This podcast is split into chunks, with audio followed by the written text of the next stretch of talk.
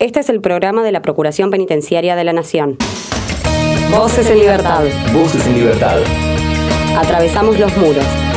Procuración Penitenciaria de la Nación. Conduce Enrique Vázquez. Hola, ¿cómo están ustedes? Nosotros con el gusto de saludarlos como cada semana y como ocurrió anteriormente ante las dificultades técnicas o tecnológicas que impone la separación física entre las personas.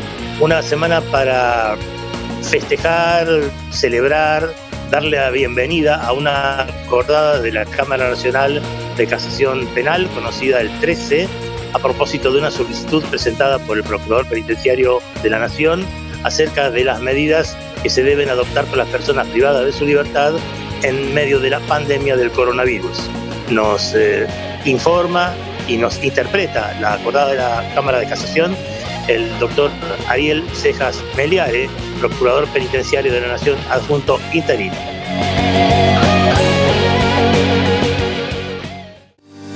Desde la Procuración Penitenciaria de la Nación te damos consejos para prevenir la expansión de la pandemia coronavirus. Acordate que el coronavirus se transmite de persona a persona y también por estar en contacto con superficies contaminadas. Te recomendamos el aislamiento social para de esta forma cuidarnos entre todos. Porque saber es prevenir.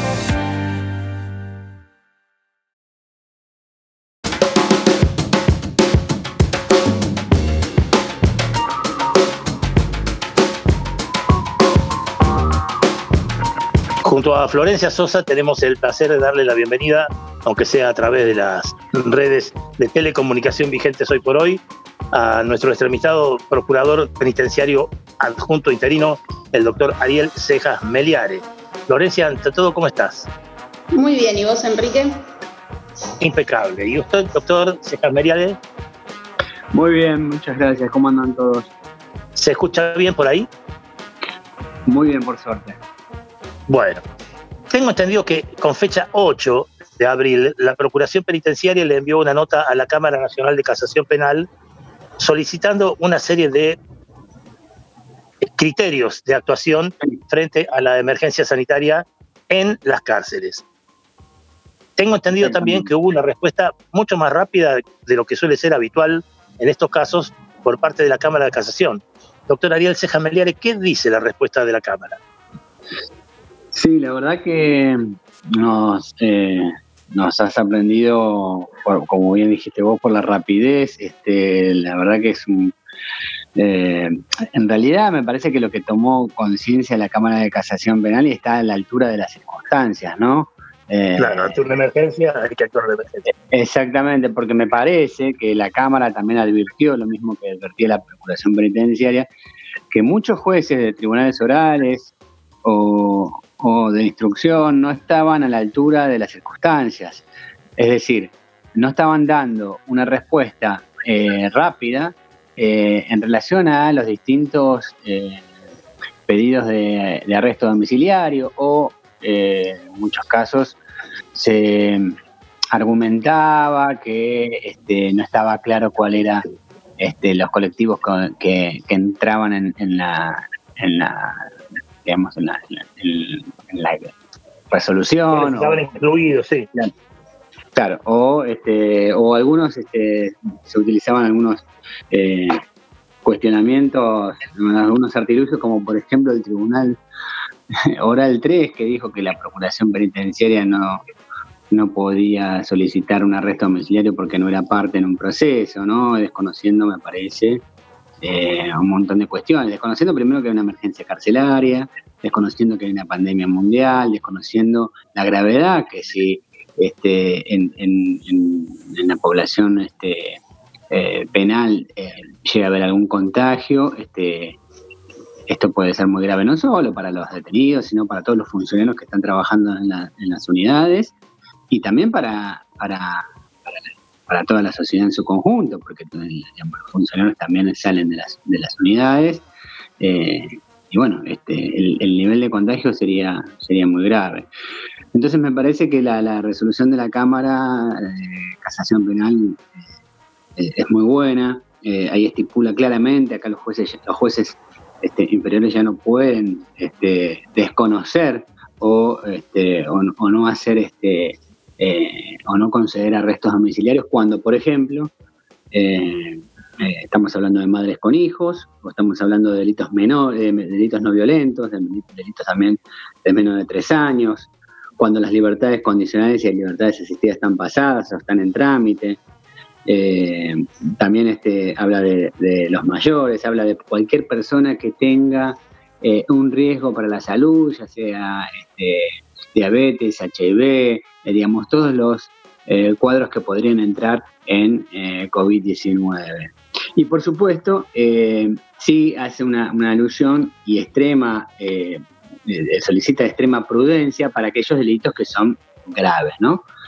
así que me parece que la, la Cámara con esto no solo dice que hay que trabajar sobre los 1.200 y pico de casos que el propio Servicio Penitenciario Federal elaboró este, eh, donde marcaba qué personas estaban incluidas en, eh, en, riesgo, sino que además amplió este, a estos casos que recién señalé. Bueno, en este marco donde la Procuración Penitenciaria además eh, ya había realizado en tres oportunidades distintas recomendaciones con el fin de prevenir la transmisión del coronavirus adentro de las cárceles, eh, ¿Qué pasaría eh, si efectivamente el virus ingresa a los penitenciarios? ¿Hay capacidad de, atención en cuestiones médicas a las personas que se contagian, ya sea trabajadores del servicio penitenciario o personas privadas de libertad? Eh, y no, a nuestro entender no, por más que se, hayan, se han realizado protocolos, se han este, establecido ciertos criterios y protocolos, eh, digamos, una no me imagino una situación, este, espero no tener que, esperemos no tener que imaginarnos una situación de estas, porque eh, una, una persona eh, infectada en, un contexto de encierro trae este, un contagio masivo que no ningún hospital de la unidad está en condiciones de de, poder paliar. Este, por supuesto que hay algunas disposiciones para aislamientos preventivos y está muy bien, pero este, si esto llega a, agravarse, este, la situación este, no, no, tendría no tendrían forma de contenerlo. Por eso es tan necesario eh, estar eh, eh, encima de las situaciones de mayor riesgo para justamente eh, eh, que esto no, no, no, se propague, no se propague en el interior de las cárceles. Hace poco también eh, la Procuración publicó el boletín estadístico número 17 con respecto a, datos que, releva la Procuración del año 2019. Hay algunos números que cambiaron y, otros que, que, se mantienen, como por ejemplo de que 6 de cada 10 personas no tienen condena firme. Uno de, esos grupos que la Procuración también eh, le manifestaba a la Cámara de Casación Penal era que se revisaran los casos de estas personas. Digo, si esos casos se revisaran, se descomprimiría muchísimo la situación en la cárcel que hoy sufre sobrepoblación desde hace años. Tal cual, Florencia. Este, por eso también la Cámara eh, señaló en uno de sus de sus ítems es que deberían tratarse, eh, los jueces deben tratar con especial eh, prontitud aquellos casos donde eh, los procesados eh, están, digamos, han superado los plazos previstos por la 24390, es decir, que se encuentran procesados hace más de dos años sin una, condena, ¿no? así que este, entiendo que esta acordada también señala la cuestión de los procesados. Y mientras tanto se han eh, finalmente repartido elementos de, higiene a las personas privadas de libertad, como de hecho se recomendó desde la Procuración Penitenciaria sí, hace poco. Sí, se han repartido, se han repartido. Tenemos informes médicos elaborados por, médicos de la Procuración Penitenciaria, donde confirman que se han repartido, pero también dicen que no alcanza, ¿no? Que, en algunos casos es, es escaso. eh, y tengamos en cuenta que esto permanentemente se tendría que estar, eh, digamos, generando partidas este, para, para, para cubrir los distintos insumos. como también, por ejemplo, las partidas para que las personas privadas de libertad puedan comunicarse con, con sus familiares, para para que sepan cómo, se encuentran, cómo están. Este, que hubo también partidas para eso, se les ha entregado eh, tarjetas telefónicas, pero bueno, pero este, no, no, alcanza, ¿no? También por eso la Procuración también entendió esta problemática y por eso hizo una recomendación en relación a, mientras dure esta pandemia, de poder eh, comunicarse con sus eh, familiares este, mediante eh, teléfonos celulares, que ya se encuentran ¿no? dentro de las unidades. Ariel, te voy a interrumpir eh, un minuto para que podamos cerrar este bloque y el resto de las emisoras que transmiten nuestros programas puedan pasar sus publicidades en este momento, por favor. ¿Cómo no? Ya volvemos con un segundo bloque con Ariel Cejas Meliares.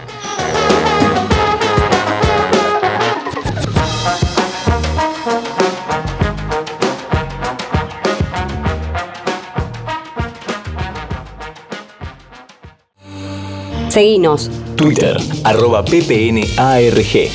Facebook.com barra ppnarg.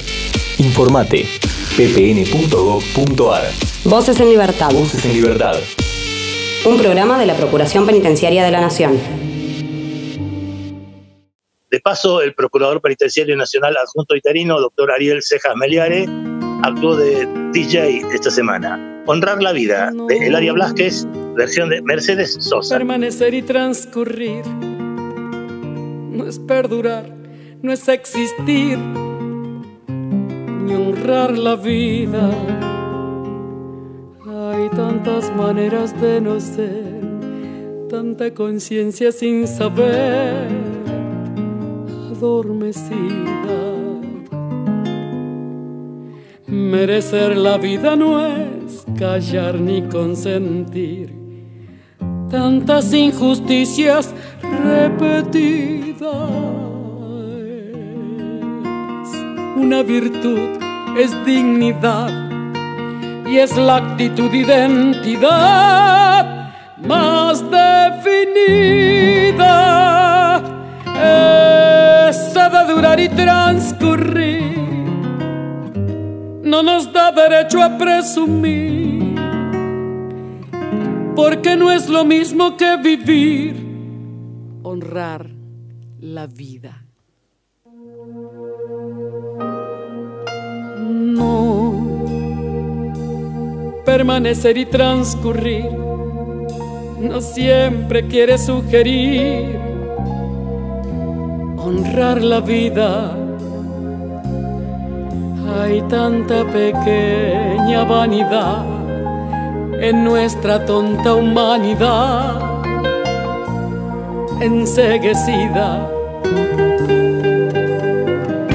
Merecer la vida es erguirse vertical, más allá del mal, de las caídas. Es igual que darle a la verdad y a nuestra propia libertad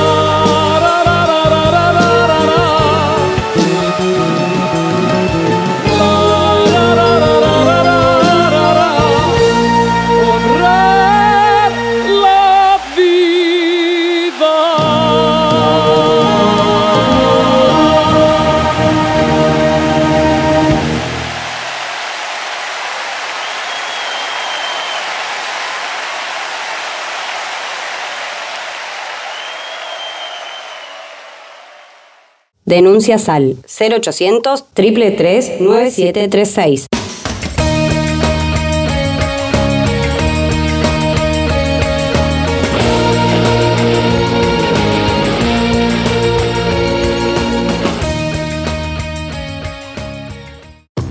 Voces en Libertad. Voces en Libertad.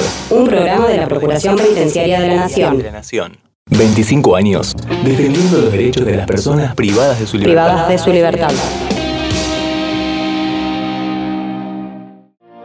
PPN te informa, ante la presencia de los síntomas fiebre y tos, fiebre y dolor de garganta, fiebre y dificultad respiratoria, no te automediques. Consulta inmediatamente al sistema de salud a través de cualquiera de estos teléfonos 0800 222 1002 4292 3896 o llamando al 107.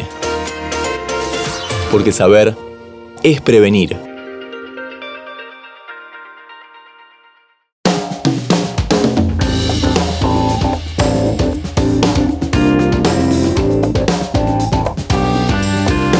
Seguimos junto a Florencia Sosa esta entrevista con el Procurador Penitenciario de la Nación adjunto interino, el doctor Ariel Cejas Meliare, a propósito de la importantísima acordada conocida el día 13 de este mes de la Cámara Nacional de Casación Penal, es muy interesante porque tenían más o menos los jueces y las juezas eh, más o menos los mismos problemas o los inconvenientes que tenemos nosotros ahora para estar en esta reunión a través de las redes. Es muy interesante, dice, en la Ciudad de Buenos Aires a los 13 días del mes de abril de 2020, con habilitación de días y horarios inhábiles, en virtud de la presentación del procurador Patán, los jueces y la jueza de la Cámara Federal de Casación Penal, reunidos a través de medios electrónicos, consideraron, y ahí vienen las consideraciones, lo que le quería preguntar, doctor Ariel Cejas Meliare, haciendo siempre de abogado del diablo en estas conversaciones con usted, es que algunos medios reaccionaron casi como refractariamente a la posibilidad de que algunos presos recuperen su libertad, aunque sea a través, eh, aunque sea, digo, hasta el final de la pandemia. Sí, bueno, eh, los medios reaccionan porque, justamente por una de las palabras que vos utilizaste, libertad. Eh, no es libertad, es continuar el proceso en detención, pero en su domicilio. ¿Y esto por qué? No por una cuestión antojadiza, sino porque estamos, eh, recalco nuevamente, estamos ante una grave situación, estamos ante una pandemia mundial, además estamos ante eh, una crisis carcelaria, una emergencia carcelaria de hace más de un año, establecida por el propio Ministerio de Justicia, lo que hace que eh, los jueces tengan que tomar estas resoluciones, esta, acordada fue muy importante en este sentido, pues diciéndole a los jueces que tienen que tomar estas resoluciones sí o sí, porque la situación es muy grave. Ahora, eh, a veces este, algunos medios eh, no quieren interpretarlo de esta manera o eh, lo interpretan de una manera este, falsa, como es la de hacerle entenderle a la gente o hacerle creer a la gente que estamos hablando de libertades. De ninguna manera estamos hablando de libertades, estamos hablando de arrestos domiciliarios, por lo menos hasta dure esta emergencia y esta pandemia. Florencia es muy eh, importante que la Cámara, la Cámara de Casación Penal invoca una nota informativa del 3 de abril del portavoz del Alto Comisionado de las Naciones Unidas, Rupert Colville, respecto de instar a todos los países a que revisen quién está detenido y a tomar medidas lo antes posible para garantizar el distanciamiento físico necesario que resulte factible para evitar la propagación del COVID-19. Quiere decir que esto es algo que excede las fronteras argentinas. Tal cual. Mismo en la acordada dice, dice todo esto que vos comentás, Enrique, está, la procuración está en línea con la alta comisionada de las Naciones Unidas, con la CIDH, con el subcomité de Naciones Unidas para la Prevención de la Tortura. Tal cual. Eh, eh, justamente la, acordada eh, nombra justamente todos estos organismos internacionales y quienes son los que recomiendan eh, esto que, después este, eh, resolvió la acordada. Y además, y esto eh, para nosotros es muy importante porque es, uno de los basamentos de la acordada es la nota de la Procuración Penitenciaria de la Nación, donde, que es un organismo de hace más de 20 años que trabaja eh, en, contextos de encierro, que sabemos perfectamente cuál es la situación y que sabemos perfectamente cuáles son los colectivos más vulnerables y las situaciones más vulnerables. Eh, y por eso fue que presentamos ante la Cámara de Casación Penal esta situación, para que la Cámara sea la que haga una acordada eh, bajando la línea al resto de los jueces que no estaban cumpliendo justamente con estas recomendaciones. Eh, y para nosotros este, eh, ha sido este, muy, muy, muy este, elogioso que, esta acordada cumpla con casi todos los puntos que señalados por la Procuración Penitenciaria, que eso es lo que hablamos en el primer bloque. Sí, claro, además la vertiginosidad, porque la nota presentada por la Procuración fue el 8 de abril y la acordada es del 3. Sí, sí, me parece, insisto lo que digo, lo que dije al principio. Eh, entiendo que la, Cámara de Casación este, entiende perfectamente eh, la situación de gravedad, por eso fue también, eh, por supuesto, cada uno de los jueces tiene sus matices y cada uno hubo que, supongo yo, que discutir y acordar algunas cuestiones eh, que ah, supongo yo que algunos no estaban de acuerdo más que otros, pero salió con, eh, con salvo dos votos en contra, salió con, la con toda la, mayoría de la Cámara de Casación eh, prontamente con una acordada este, como la que salió, ¿no? Este, pues, estando totalmente a la altura de las circunstancias. Sí, los votos son los de Liliana Catucci y Eduardo Riggi, los de siempre, digamos. Sí, sí, sí, no, no nos sorprendía. Este, pero, pero bueno, lo importante es que se, logró una amplia mayoría este, y, se logró una, una acordada, la verdad, este, a nuestro entender, muy, muy, muy, muy buena. Florencia. Sí, eh, en, en todas estas personas que componen el grupo de riesgo, donde estamos hablando de personas mayores de edad o con enfermedades crónicas, o madres con hijos o, embarazadas en general, este tipo de, personas que se encuentran privadas de libertad tienen un lugar a donde ir si, reciben prisión domiciliaria? Eh, eh, sí, este, digamos, si se le al concederse la, prisión domiciliaria, siempre hay un, como un informe previo del lugar donde este, va a residir, este, el entorno, el contexto, la, familia. Eh, Así que todos los arrestos domiciliarios que se han concedido, que eh, son más de 500 a, este momento, eh, este, fueron, eh, fueron a sus domicilios particulares. O, por supuesto, de un familiar o de, algún referente que, que, se hace responsable de eso. Y la otra pregunta, doctor Ariel Ceja Meliares, si me permite, es que me parece que la acordada descansa o confía en el criterio o la experiencia del Servicio Penitenciario Federal para evaluar cada caso, ¿no es cierto? ¿Cuáles son los prioritarios para ir a prisión domiciliaria? Ahora bien, también, también dispone que eh, se trate eh, eh, o se ponga en consideración a las personas que están privadas de su libertad en comisarías y otros centros de detención que no son las cárceles. ¿Hay gente habilitada como, como para evaluar cada caso por caso? Eh, sí, lo que pasa es que en, el sistema federal no hay eh, personas en comisarías eh, en tiempos excesivos. Sí lo hay en las, en, las provincias, la provincia de Buenos Aires, por ejemplo, es un lugar donde este es un problema muy, muy grave. pero está muy bien el señalamiento de la Cámara en ese sentido, que no solamente tiene que ser en cárceles, sino en otros establecimientos de detención donde haya detenido, por supuesto en este caso serían federales, no nacionales, eh, pero como dije anteriormente, no, no hay hoy por hoy por lo menos comisarías eh, en esas condiciones, pero sí hay este establecimiento de gendarmería, de prefectura, sobre todo en las, en, las provincias eh, zonas de frontera, ¿no? Exactamente, donde sí, este, hay situaciones muy, muy, muy, muy graves y de de excesivos eh, meses eh, de procesamiento y años de procesamiento a veces, como, hablamos en el primer bloque que señalaba Florencia, eh, que es una situación mucho más grave que una cárcel, ¿no? porque están en lugares donde, por supuesto, no hay no hay el, metro cuadrado que, se requiere para decir que es un cupo, no, hay luminosidad, no hay recreación, no, no, hay un montón de cuestiones que tienen que, tienen que ser para, para decir que estamos hablando de una detención en un lugar este, acorde, ¿no? Florencia. Sí, Ariel, vos ahí estás eh, mencionando ciertas características que tienen, que tienen las distintas unidades penales, donde por supuesto hay, hay sobrepoblación en, todas ellas y donde generalmente hay dos personas donde debería haber una.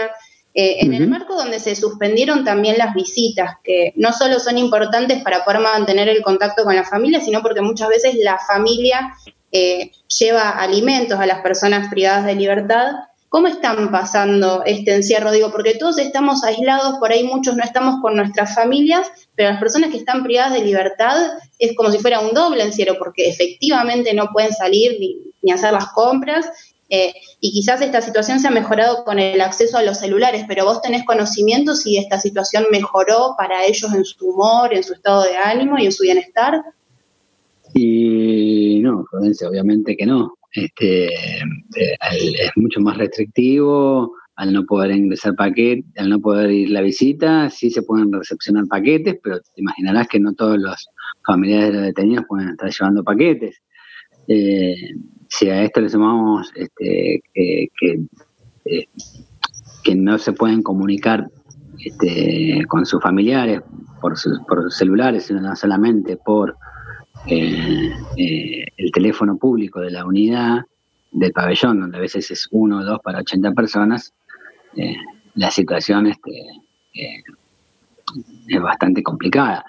la verdad que demasiado están entendiendo todas las personas privadas de libertad y no, no, no por lo menos en el sistema federal no, no, no ha habido ningún problema grave, este, porque todo el, país está en arresto domiciliario. Eso hay que entenderlo. El país está en arresto domiciliario. Así que este, por el momento eh, la situación está, no me gusta hablar de la palabra controlada, pero digamos, me parece que eh, eh, hay, hay una concientización de todos de que estamos ante una situación grave. De todos me refiero a cuando hablo de, las personas privadas de libertad, ¿no? Sí, todos los casos que cuando uno tiene que leer obligatoriamente por el laburo eh, los medios, los portales internacionales, los pocos casos de violencia que hubo eh, por rebelión ante eh, las medidas de disciplinamiento social ocurrieron en cárceles, ¿no?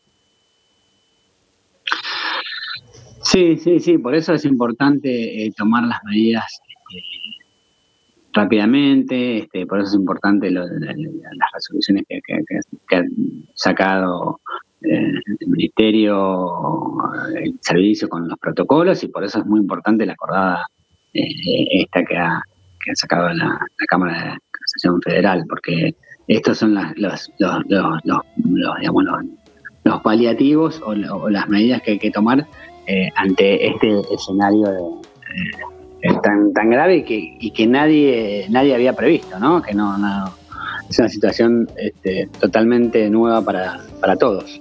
Sí, inesperada.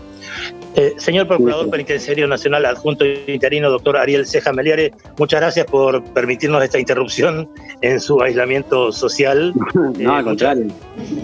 Muchas, gracias, Florencia, como siempre, eh, y nosotros nos despedimos hasta la semana que viene. Bueno, muchas gracias a ustedes. Al contrario.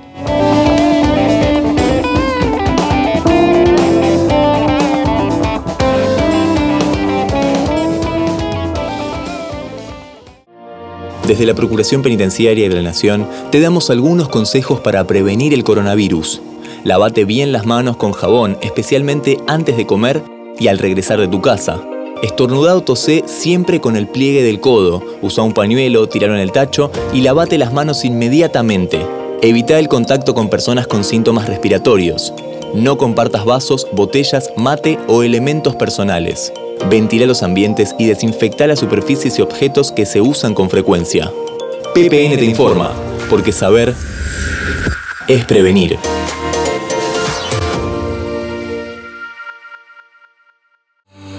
Seguinos. Twitter, arroba ppnarg. Facebook.com barra ppnarg. Informate, ppn.gov.ar. Voces en Libertad. Voces en Libertad. Un programa de la Procuración Penitenciaria de la Nación. Síntesis de la semana. Noticias en un minuto.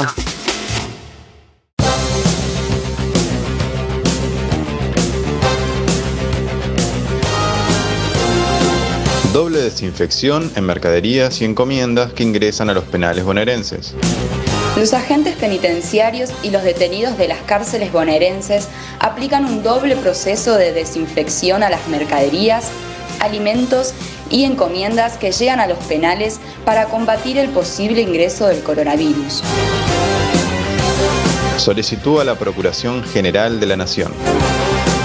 La emergencia sanitaria y penitenciaria, el procurador penitenciario elevó un pedido al Procurador General de la Nación para que se definan criterios de actuación en los establecimientos penitenciarios e instruya a los fiscales la revisión de casos penales en el marco de la acordada número 920 de la Cámara Federal de Casación Penal. Reunión de la Oficina para América del Sur de las Naciones Unidas. El 14 de abril se llevó adelante la reunión regional entre los mecanismos nacionales y locales de prevención de la tortura. La PPN formó parte de la mesa de debate con la representación de Andrea Triolo y Mariana Sheehan. Más de 70 familias de Los Hornos recibieron roscas de Pascua gracias a presos panaderos. La producción estuvo a cargo de 22 internos de la Unidad 18 de Gorina. La entrega se realizó el sábado y benefició a los vecinos de las zonas 52 y 142. Destacan la labor solidaria en contexto de encierro. Elaboraron y donaron 70 roscas de crema pastelera a las familias que asisten al comedor La Esperanza de los Hornos.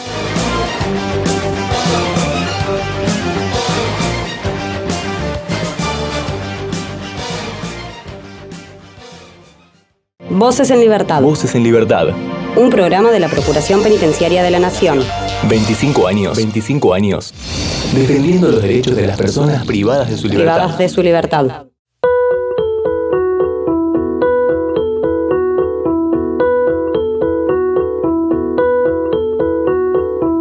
A una distancia prudencial, le damos la más cordial bienvenida a la licenciada Bernarda García, coordinadora del equipo de estadísticas y bases de datos de la Procuración Penitenciaria de la Nación.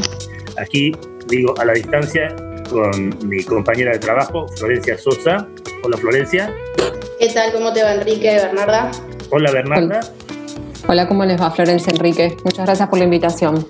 Al contrario, estamos orgullosos, te diría. Estuve viendo, eh, muy bonito además, el boletín estadístico número 17 de la Procuración.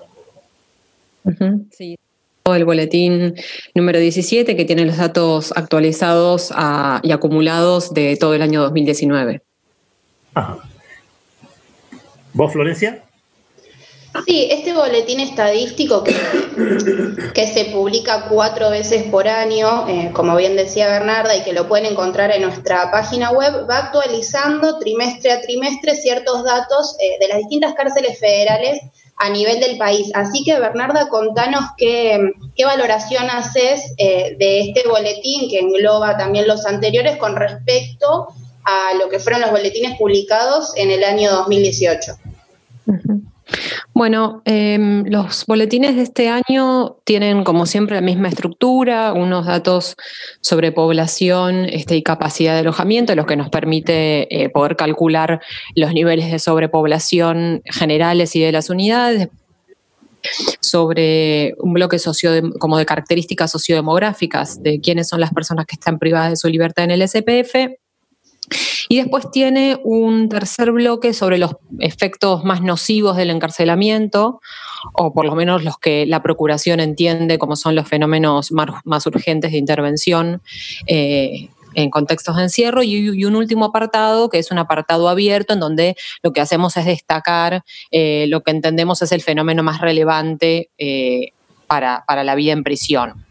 Em, este último de 2019 tiene algunas particularidades eh, que como todo, eh, toda práctica o toda dinámica eh, vinculada con el encierro tiene sus complejidades a la hora de, comprender pero que tienen que ver un poco con, por un lado, el amesetamiento, digo, yo identificaría tres cuestiones, el amesetamiento de la población encarcelada, de las cifras por un lado.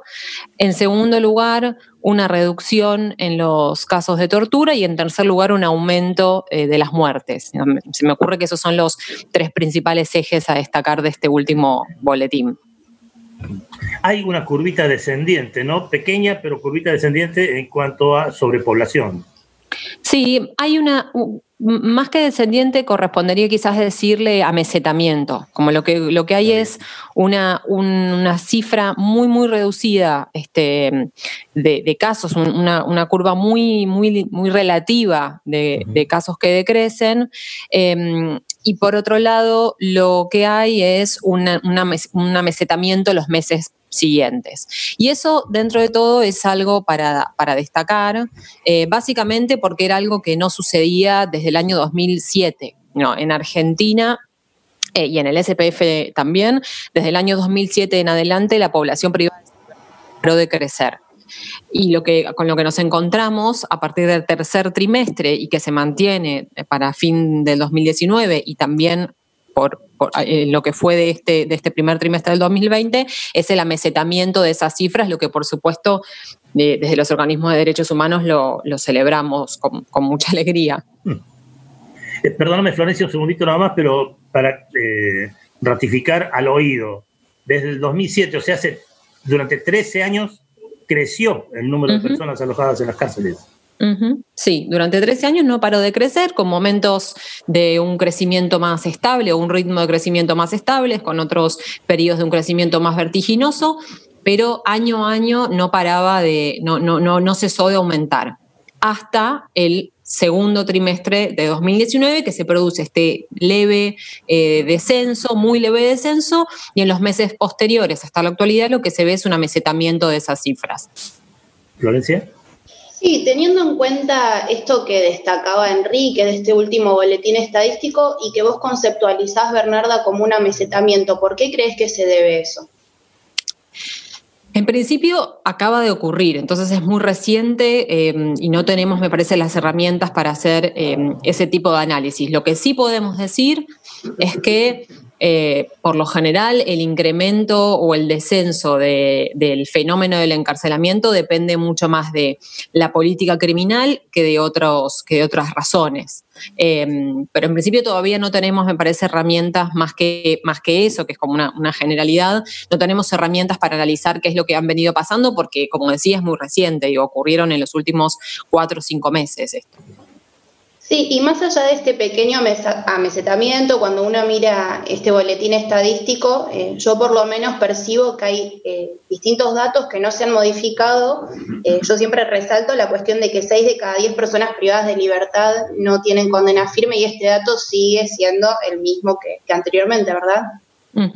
Sí, es el mismo. Aunque se produjo alguna modificación en los últimos años respecto del total de presos para Argentina y por primera vez también en muchos años los condenados este, fueron más que las personas procesadas, eso en el SPF por lo menos todavía no lo hemos llegado a ver em, y arriba del 55% de las personas sigue teniendo, eh, sigue estando en calidad de procesados, es decir, con presión preventiva sin una condena firme.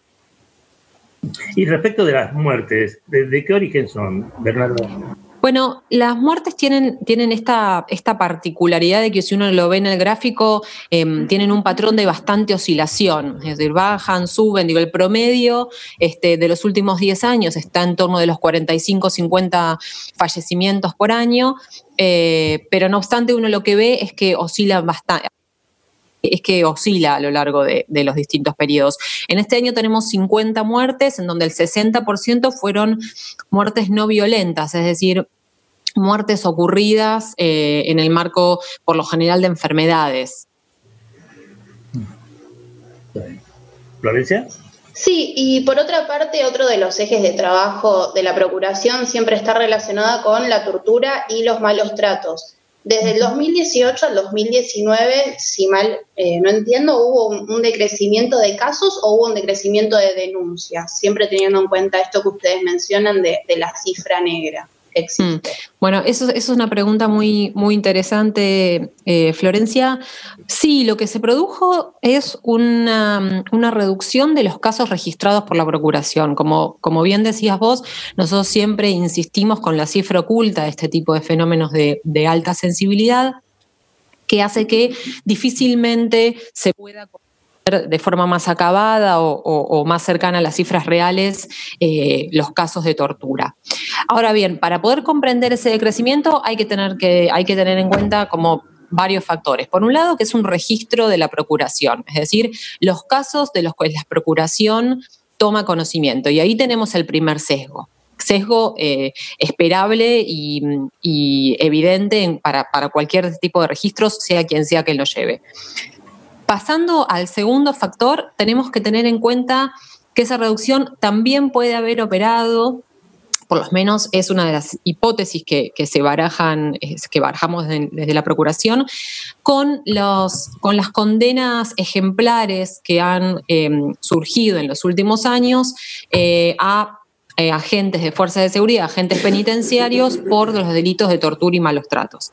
Estoy pensando en casos muy resonantes como Pelositurri, como Brian Núñez, como Trapanesi, que esas, esos fallos o esas condenas aleccionadoras hayan generado cierto desestimiento por parte del servicio penitenciario en el, el despliegue de la violencia física adentro de la cárcel. Eso como segundo factor. Y el tercer factor también, que es algo que se está, que se está empezando a escuchar cada vez más eh, en, la Procuración, es una suerte de eh, transformación o derivación de las prácticas de violencia institucional eh, hacia prácticas de tercerización o delegación de la violencia. Es decir, con una, con una participación activa del servicio penitenciario, pero desde otro rol en donde eh, lo que ocurre es que se permite o esta violencia es delegada hacia las, hacia las personas privadas de su libertad. Claro, o se tolera o se Exacto. Por supuesto, lo que necesitaríamos es alguna, mm, alguna investigación que pueda, pueda mejor de qué manera este, eh, o, cuáles, o, cómo se vinculan estos factores, pero sin lugar a duda ese descenso es multifactorial y probablemente estas sean las principales claves para comprenderlo. Ustedes siguen elaborando, eh, para decir, el insumo con el que trabajan ustedes, los del equipo de estadísticas y base de datos, es lo que proviene de todas las otras áreas de la Procuración, ¿verdad? Exactamente, nosotros trabajamos con, em, en el caso de tortura, con todos los protocolos, sistematizamos todos los protocolos eh, de actuación internos que aplica la, Procuración cada vez que algún asesor o asesora eh, se entera de este tipo de casos y por supuesto gran parte de ese trabajo está centralizado en el, en el área de malos tratos y de tortura, en el área específica. En el caso de las muertes lo hacemos sistematizando las investigaciones que realiza el equipo de investigación de fallecimientos en prisión. Lo mismo ocurre con el caso de las medidas de fuerza, sistematizar. Y el resto de la información, lo que hacemos es sistematizar información del servicio, información oficial del servicio penitenciario. Florencia. Sí, eh, otra de las cuestiones que se mencionan en este boletín eh, son las medidas de fuerza que entrevistaron ustedes a casi 200 personas al respecto. ¿Se mantienen en general eh, las, eh, las mismas quejas que en otros trimestres que tienen las personas privadas de libertad cuando toman la decisión de hacer por ahí una medida de fuerza individual o colectiva? Sí, por lo general no, identificamos eh, grandes patrones, grandes patrones de, cambio, digo, ¿no? de, transformación, y siguen estando muy vinculados el, alcance de las medidas de fuerza con los motivos que originan los reclamos. Por ejemplo, digo, con, respecto de mm, la emergencia de, la sobrepoblación a lo largo de los últimos años, hemos visto que gran parte de las alcance colectivo que implican la organización de un grupo, eh, por lo general, importante de personas, están orientadas a reclamar o demandar por cuestiones vinculadas con la infraestructura y las condiciones este, materiales, agravadas, por supuesto, en este contexto de sobreocupación. Y las medidas de fuerza por ahí individuales suelen estar más vinculadas a reclamos o afectaciones más eh, subjetivas o, individuales. Bueno, eh, llega el momento de la despedida por razones de tiempo, Bernarda, pero dado el afecto que te tenemos, la buena voluntad que siempre tuviste de venir a visitarnos, eh, quiero saber en lo personal cómo estás sobrellevando el aislamiento social. Bien, bien, estamos, estamos bien, estoy con, mi marido y mi hijito en casa eh, y estamos, la verdad, trabajando nosotros dos. Nuestro hijo nos colabora mucho. Eh, portándose muy bien y después en los momentos que tenemos más de ocio intentamos momento como un paréntesis en nuestra vida eh, e intentamos sacar, eh, intentamos poder disfrutarlo este, de alguna forma, sabiendo que quedarnos en casa es la forma de cuidarnos eh, entre nosotros y cuidar a todos. Muy bien. Bernarda, lo mejor para vos y para tu familia. Muchísimas gracias por este diálogo. Bernarda García, la licenciada Bernarda García, es la coordinadora del equipo de estadística y base de datos de la Procuración Penitenciaria de la Nación, que acaba de editar, publicar el boletín número 17, el boletín estadístico número 17 de la Procuración. Muchísimas gracias, Bernarda. ¿eh? Muchas gracias, Enrique, y muchas gracias, Florencia, por la invitación.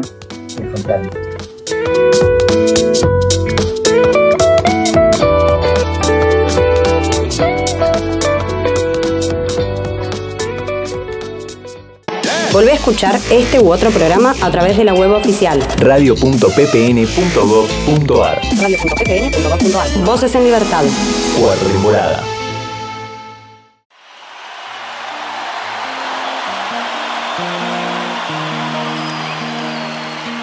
Segundo tema, a propósito del reciente y lamentable fallecimiento de Luis Eduardo Aute, una canción en la que interpreta monólogo junto a Silvio Rodríguez.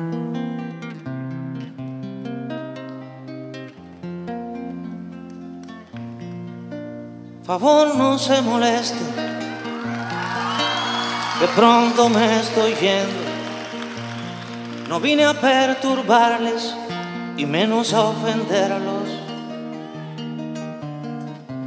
Vi luz en las ventanas y oí voces cantando y sin querer ya estaba tocando yo también me alegraba entre amigos y cuerdas, con licores y damas, más de eso quién se acuerda. Una vez fui famoso, siempre andaba viajando. Aquí traigo una foto actuando. Me recordaron tiempos de sueños e ilusiones. Perdonen a este viejo, perdone.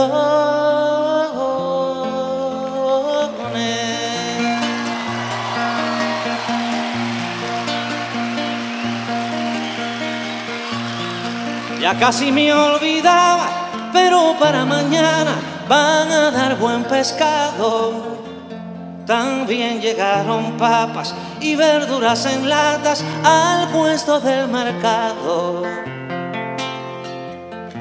En cuanto llegue y coma, me voy para la zona por lo de la basura. Como la noche avanza, los dejo con la danza, el canto y la cultura. Disculpen la molestia ya me llevo mi boca. A mi edad la cabeza a veces se trastoca. En la alegría de ustedes distinguí mis promesas y todo me parece que empieza. Favor, no se moleste casi me estoy yendo. No quise perturbarles y menos ofenderlos.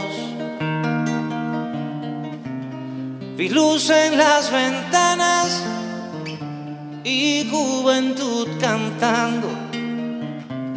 Y sin querer ya estaba soñando. Vivo en la vieja casa de la bombilla verde. Si por allí pasarán recuerdos.